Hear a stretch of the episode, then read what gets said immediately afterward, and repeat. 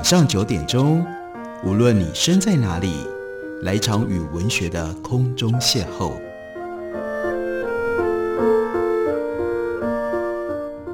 杨照谈书，邀您一同遨游文学世界，认识古今中外的经典之作。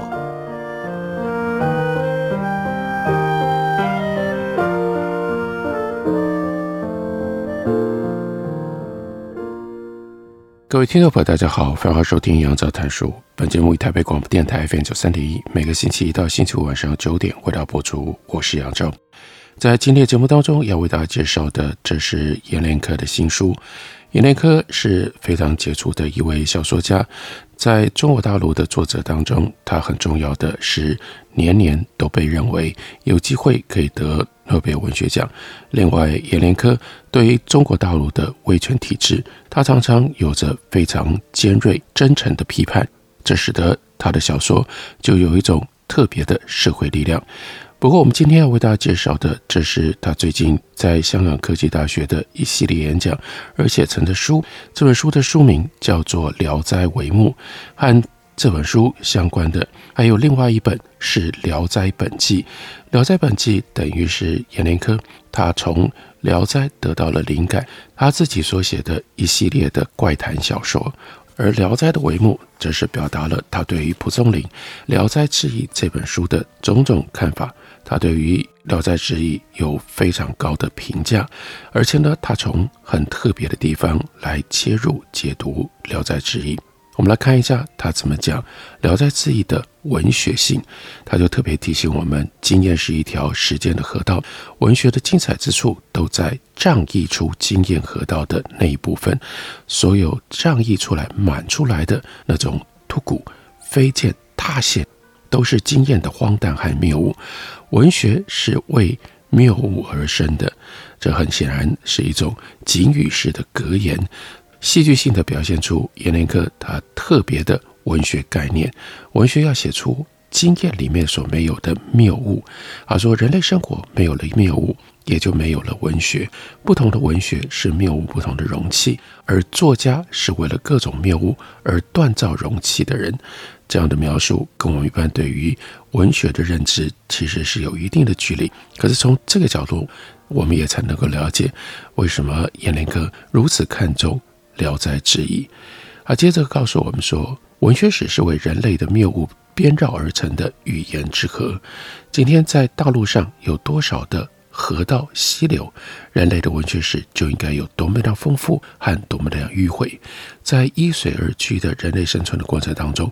很不幸的，我们曾经消失了多少的村庄河道，也就意味着在文学史整理的过程当中，让我们遗失了许多惊心动魄的故事，还有伟大的文学。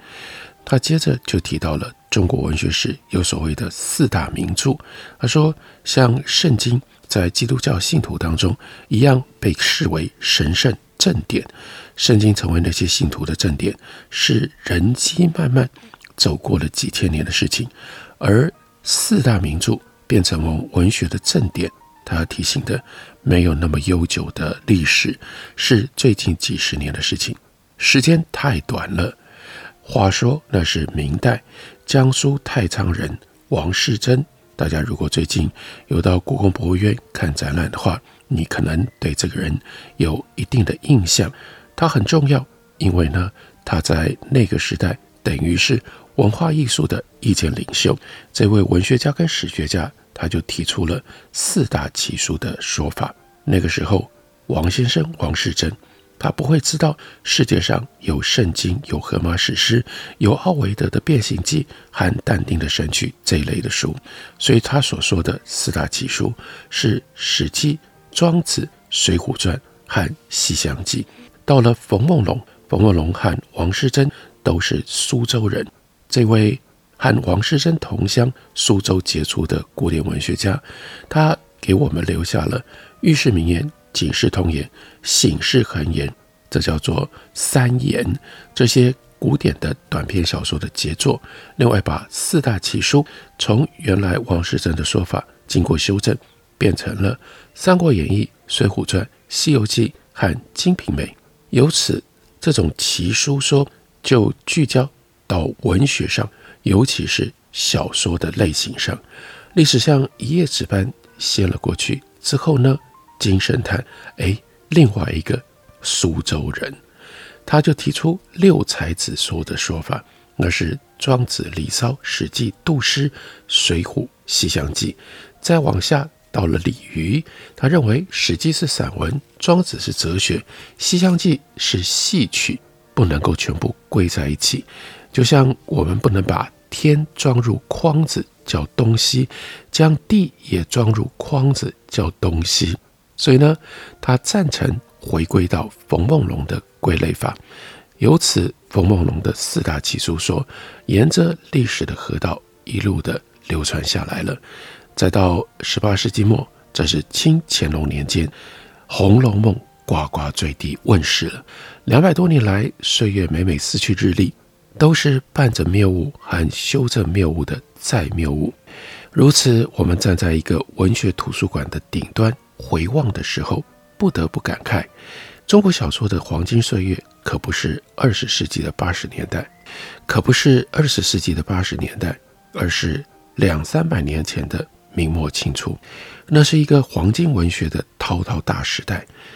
相对的，一九八零年代只是中国的又一个黄金文学的筑炉期，是一个文学的黄金小时代。这中间相隔的时间太长了，一转眼三百年，三百年只争朝夕，又谈何容易？更何况这三百年当中，还有伟大的现代文学在其中。一个毋庸置疑的事实是。现代文学是中国文学的又一个黄金期，而八零年代还有从八零年代之后二十年左右的发展跟延续，才是中国文学的另外一个滚滚大时代。至于这个时代的文学，也就是阎连科自己在成长的时候主要得到的养分，主要身处的环境，那到底是黄金白银，或者是铜铁，还得让时间跟历史。说了才能够算数。回望小说的过往和今世，三百年前那个黄金大时代，都没有那洪流滚滚、惊涛骇浪。一不小心，吴承恩的《西游记》横空出世了，像石头炸裂，孙大圣飞在天空。就在这同一个时期里。《水浒传》和《三国演义》锵锵诞生，带着历史的血腥跟肃杀，夹裹着横七竖八、枝枝蔓蔓的时代跟社会的英雄大故事，让小桥流水汗颜的，如同山洪当中的彩草和野花。接着就提到了《聊斋志异》，《聊斋志异》在这样的一个大时代当中，幸好它是集结的，意味着有将近五百个短篇小说放在一起。要不然呢，就算是狐仙妖异，多么魔，多么美，也会经不起这些大流巨浪的冲洗。摇头晃脑想一想，明去清来，也就是明清之际，小说横空辉煌，像是电闪雷鸣一般。今天所谓的黄金岁月跟大时代跟新时期，相较于那个时代，也就像是渔舟要跟大军舰来比了。时间继续往前滚。来到了民国，人们深感用四大奇书去囊括明末清初那个时代的文学，就像是要把天地都装进到一个农夫的背篓里。所以呢，就扩张有六大奇书说，在原来的四大，另外就加上了《聊斋志异》和《儒林外史》。到了五四，这是历史的转捩点，果然撕去了历史的一页纸。必须要有新历史、新篇章，就是胡适他们这一干先生们竭尽全力要推广白话文。胡适研究白话文学史，为中国的白话到来打开了关闭了千年的古城门。期间，胡适多次谈到要用活的语言来做文学。在一篇文章再记陈独秀答钱玄同，胡适明确地说：“我以吴国第一流小说，古人为。”《水浒》《西游》《儒林外史》《红楼梦》四部，于是四大名著这个概念再次有了种子跟土壤。到了二十世纪的五零六零年代，不只是中国的经济政治是国有计划，出版也同样是国有计划。在新中国的文化制度底下，显然，例如说《儒林外史》《聊斋志异》《金瓶梅》，哎呀，这都是具有浓厚封建色彩的古典文学，要被重新定位，要被洗掉了。一九五一年，人民文学出版社砰的一下应运而生。根据一些过往的资料说，那时候由冯雪峰当社长兼总编辑，在他提出的出版计划里是包括中国古典文学的。这个中国古典文学指的是《水浒传》《三国演义》《西游记》和《红楼梦》。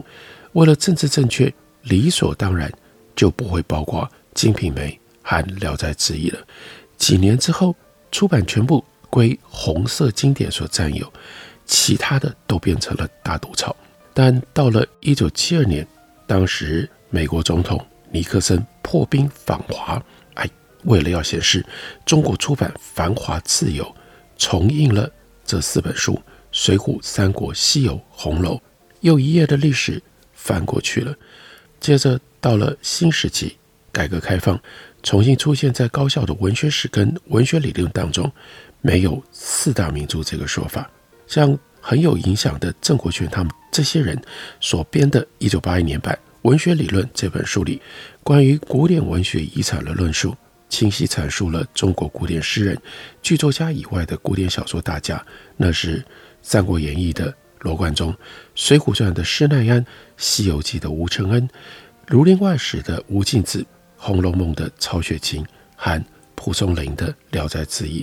说法是，他们的作品程度不同的集中了时代的智慧，成了人们认识生活、了解历史的一面镜子。具有生动而深刻的思想内容和丰富多彩的艺术表现力，因此往往代表着一个民族、一个国家文学的成熟程度，还有它的艺术传统，更是十分珍贵的文学遗产。这是到八零年代关于中国小说应该如何编入文学史的种种的流变。从这里我们可以看得出来，阎连科他先是从历史的角度。尤其是典律生成的过程来看《聊斋志异》，我们休息一会儿，等我回来继续聊。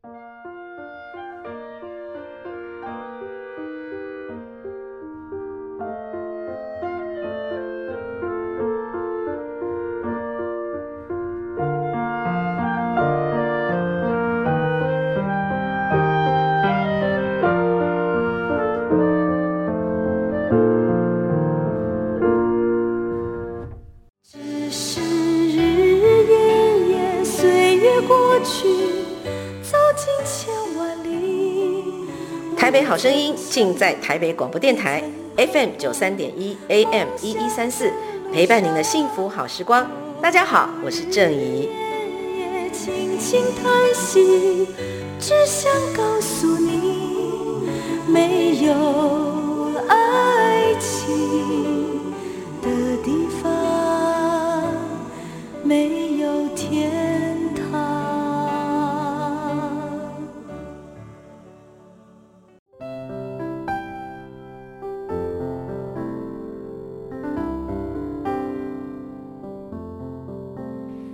见台北的声音，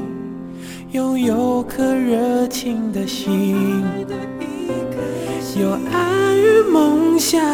的电台，台北广播 FM 九三点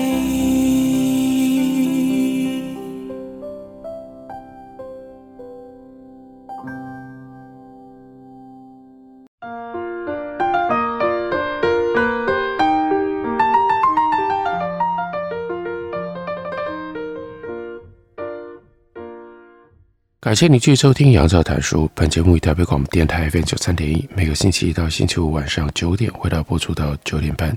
今天为大家介绍的，这是联经出版公司的新书《阎连科的聊斋》的帷幕。除了和这本解读聊斋的书同时出版的，另外有阎连科的小说集，就叫做《聊斋本纪》。在解读聊斋的时候，阎连科提供了很多特殊的切入点。例如，他跟《聊斋志异》将1986年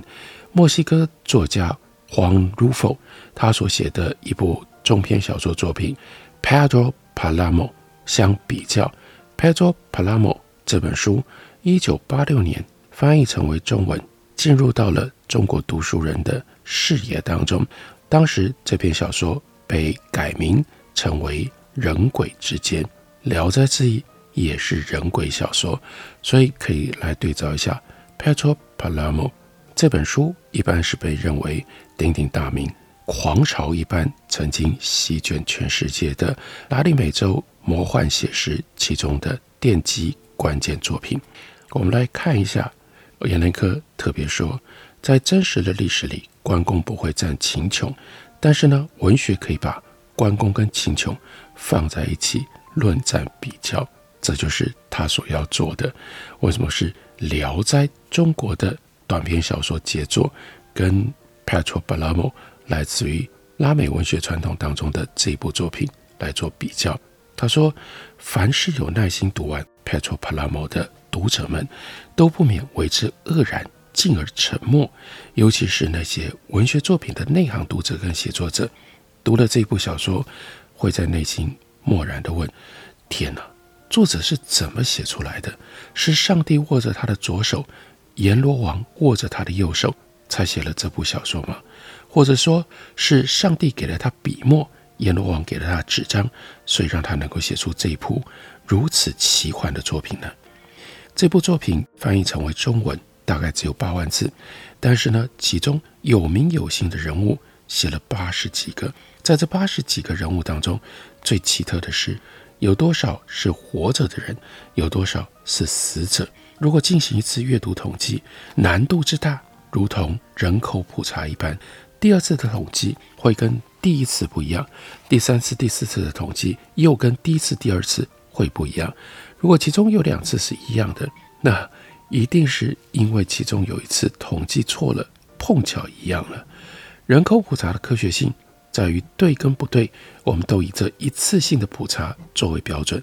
然而，Petropalamo 当中，谁是活的，谁是死了的，非常非常容易混淆，让我们每读一遍都会重新发现那个活着的不对不对，应该是已经死了。那那个死了的不对不对。他从来没有死，是永生的。在《聊斋志异》里面，生和死是有清晰界限的，生者为生者，死者为死者，所以才会有卑微的死者，然后呢，复活回家的返乡意象和文学的回家的价值。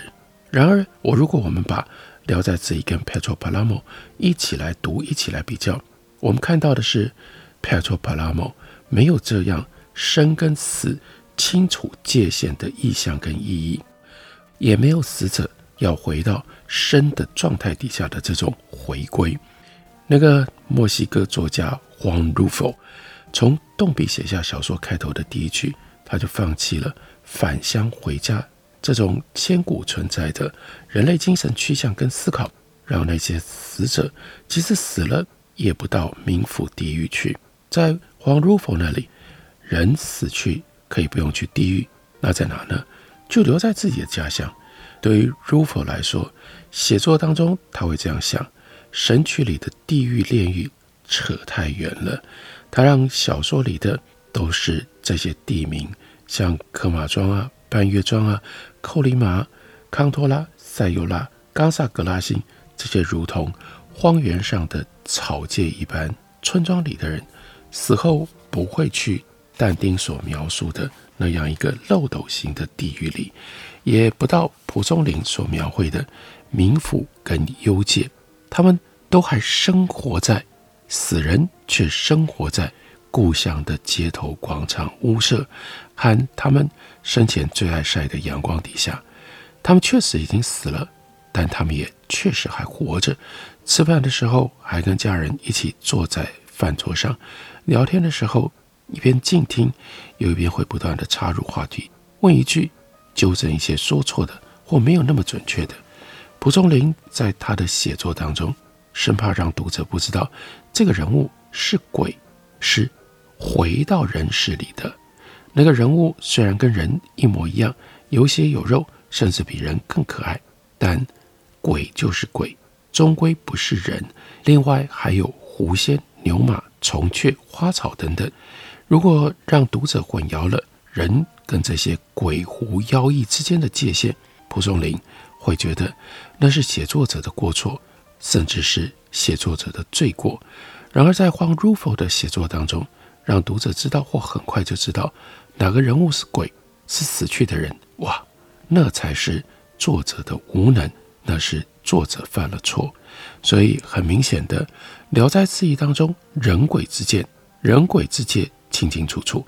《Petropalamo》当中人鬼界限是模糊的，《聊斋志异》里面的人跟鬼生活在两个空间当中，一明一暗，一黑一白，一阴一阳，如同两个世界的山脉对立，中间隔有峡谷一样。地府的鬼要到地上来，人间的人要去冥府。都要穿过这条幽深、灰暗、潮湿的大峡谷，所以其中聊斋志异的很多故事，人或者是鬼都要穿过这个幽谷地界，才能够到达对方的空间里。两个空间的巨大对立跟联系，构成了聊斋志异的天空和世界。而在地球另外那边的墨西哥，中间的路途距离是四百年。四百年之后，在黄如佛的写作里。首先是这种空间的界限没有了，人鬼之间的隔墙被打通了，那道幽深的两界峡谷也被填平了，鬼世跟人世完全统一。鬼是还活着的人，人就如同死了的鬼，大家共同生活在本来的那个世界，只有这个世界，那是人跟鬼彼此共有的空间。另外，在《聊斋志异》当中。鬼参与的人世，基本上是床上的，是男女的，再加上科举跟善恶，大致是以家庭为单位，以男性为轴心。鬼不会参与社会历史跟现实，可是，在 Petropalamo 的故事里，人世间发生的一切是人所左右的，但也是死去的人，也就是鬼参与并且影响了的。鬼参与的人事，除了男女情爱和淫乱之外，还有宗教、粮食、土地、起义、革命、新政权、反压迫和人性的崩坏与毁灭。不只是家庭爱情的建立跟校正，在蒲松龄的写作当中，鬼返回人世返乡，是为了要回来安抚乃至于拯救个体书生以及民间家庭的无望跟绝境，而历史、民族、国家。大体来说，这些都是跟鬼无关的。可是黄如佛的写作当中，鬼确实要和人一起创造个体历史和集体。再来，蒲松龄在写人鬼小说的时候，他最怕的是人们不懂他的故事跟小说。所以我们看那么一篇或两篇，我们就爱上了蒲松龄的写作了。但如佛在写他的人鬼故事的时候，却最怕。会抗拒让读者一眼就看得懂他的故事，他的写作，像一个村庄里的胡同，一眼从这端望穿到另外那一端，并且看清楚了胡同里这一户跟那家，所以呢，他就一定不让我们看清楚。他把他的故事随意错乱、截断、重组、整合、拼接，同一个时空的对话和非同一个时空的对话交替错置。梦境跟时间随意的断开联系，对话当中套着对话，故事当中说故事，转述当中再转述，刚一转述就回忆，刚一回忆又转述，把一个情节、一个人物的故事一次性的讲述完毕，这是如否最为忌讳的事，所以碎片化就取代了线性结构，还有时序的推进，如同一串。本来串好了的珠链被截断了，散落一地的珠子被它捡起来，随便放在一个盘子里。但那每一颗珠子的颜色纹路就是不一样，每一颗珠子也未必都是圆的，是同一个物形的。因此，读者要根据不同的颜色跟物形，重新把这串珠链串起来。而且，没有人第一遍就能够把 A 珠串在 A 位置上，B 珠归到 B 位置上。因此，这部小说就是要求你在呼唤着你，要你多读几遍，你才能够把故事的珠链串成一个环，一直到你个人认为你串对了，如否，你串对了如否的故事跟他的写作。用这种方式，一方面阎连科让我们体会《聊斋志异》所写的人鬼故事、人鬼世界，当又旁起探出去，帮我们介绍了拉美重要的魔幻写实小说杰作，并且清清楚楚、一针见血点出了这两种小说之间的差异，还有像《Patro Palamo》这样的一部小说，我们到底应该怎么读？这是阎连科的《聊斋》的帷幕。介绍给大家，推荐给大家，感谢你的收听，下个礼拜一同一时间我们再会。